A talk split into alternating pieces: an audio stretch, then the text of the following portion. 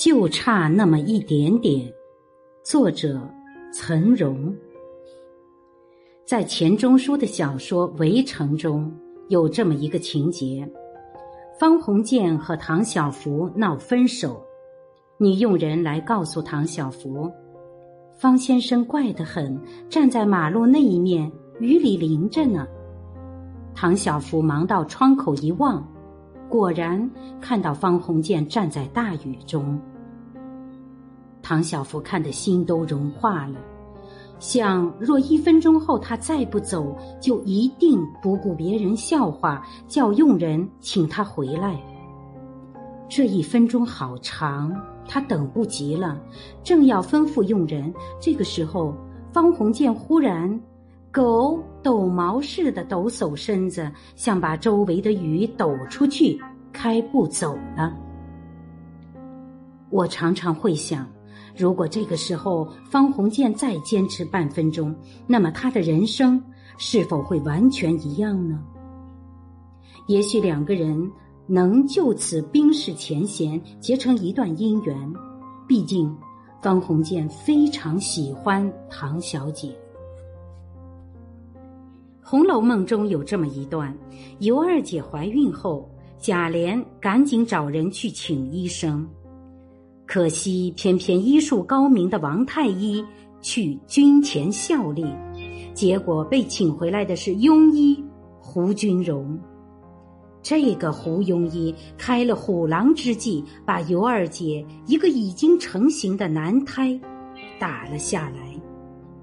尤二姐吞金自尽，是《红楼梦》里极惨的一段。尤二姐的运气好像就差了那么一点点。于是，我会想，王太医还在，如果请的不是胡君荣，尤二姐就能保住自己的孩子，那么她是不是就不会走上绝路了呢？方鸿渐和尤二姐的命运似乎都差了那么一点点，否则人生会完全不同。不过，随着年岁渐长，我的看法也在慢慢发生变化。这差一点点给读者带来了揪心和联想，归根到底只是一种文学手法。而人物的命运，其实并非如我所想的那样。即使。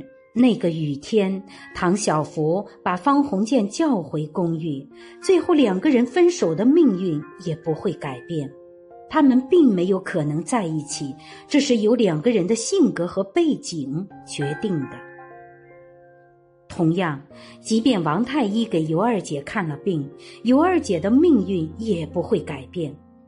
他的命运，其实，在王熙凤听到贾琏在外面偷偷娶了她的那一刻，就已经决定了。只要尤二姐进了贾府，无论怎么样，她都只有死路一条。然而，这些就差一点点，足以让读者眼倦叹息。诺贝尔经济学奖得主丹尼尔·卡曼尼等人做过一个实验，他们让被试者想象这样一个场景：你买了一张彩票，大奖是一大笔钱，彩票是你随机抽取的。接下来结果揭晓，赢得大奖的彩票号码是幺零七三五九。他们将被试者分成两组，一组被告知手中的号码是二零七三五九，另一组被告知是六幺八三七九。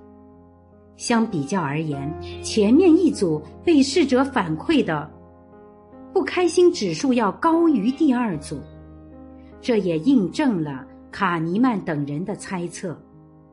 被试者手中的号码与中奖彩票的号码差距越小，其产生的懊悔情绪就越强烈。当人们手中的号码与中奖号码近似时，他们会毫无道理的认为自己差一点点就中大奖了。卡尼曼说：“总体看来，人们从同一事件中感受到的痛苦有极大的差异。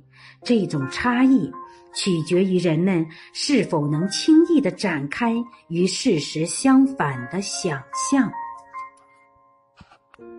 其实，卡尼曼的这个研究结果对赌场的老板们来说根本不是秘密。早在一九零五年，老虎机的设计者。就故意扩大了机器的视窗范围，除了中奖线，玩家还可以看到中奖线上下两行的图案。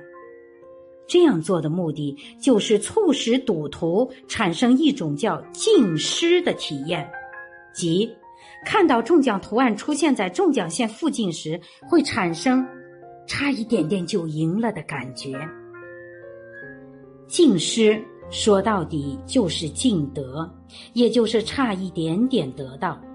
他把损失感重塑成潜在的成功，使人欲罢不能。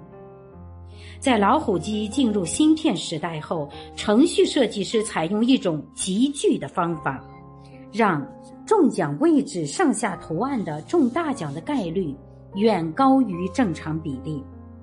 这种差一点点就赢了的感觉，会把赌徒牢牢勾住。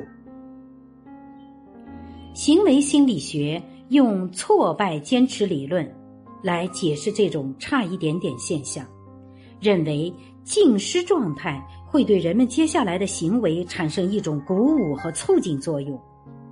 与之相关的另一种理论是认知遗憾理论，他认为玩家会通过。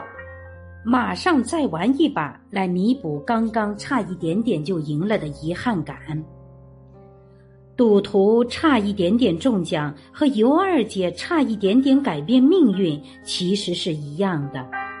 赌徒在老虎机前最终只会两手空空，就像尤二姐无法逃出凤姐的手心。我是主播零点。欢迎关注，谢谢您的收听。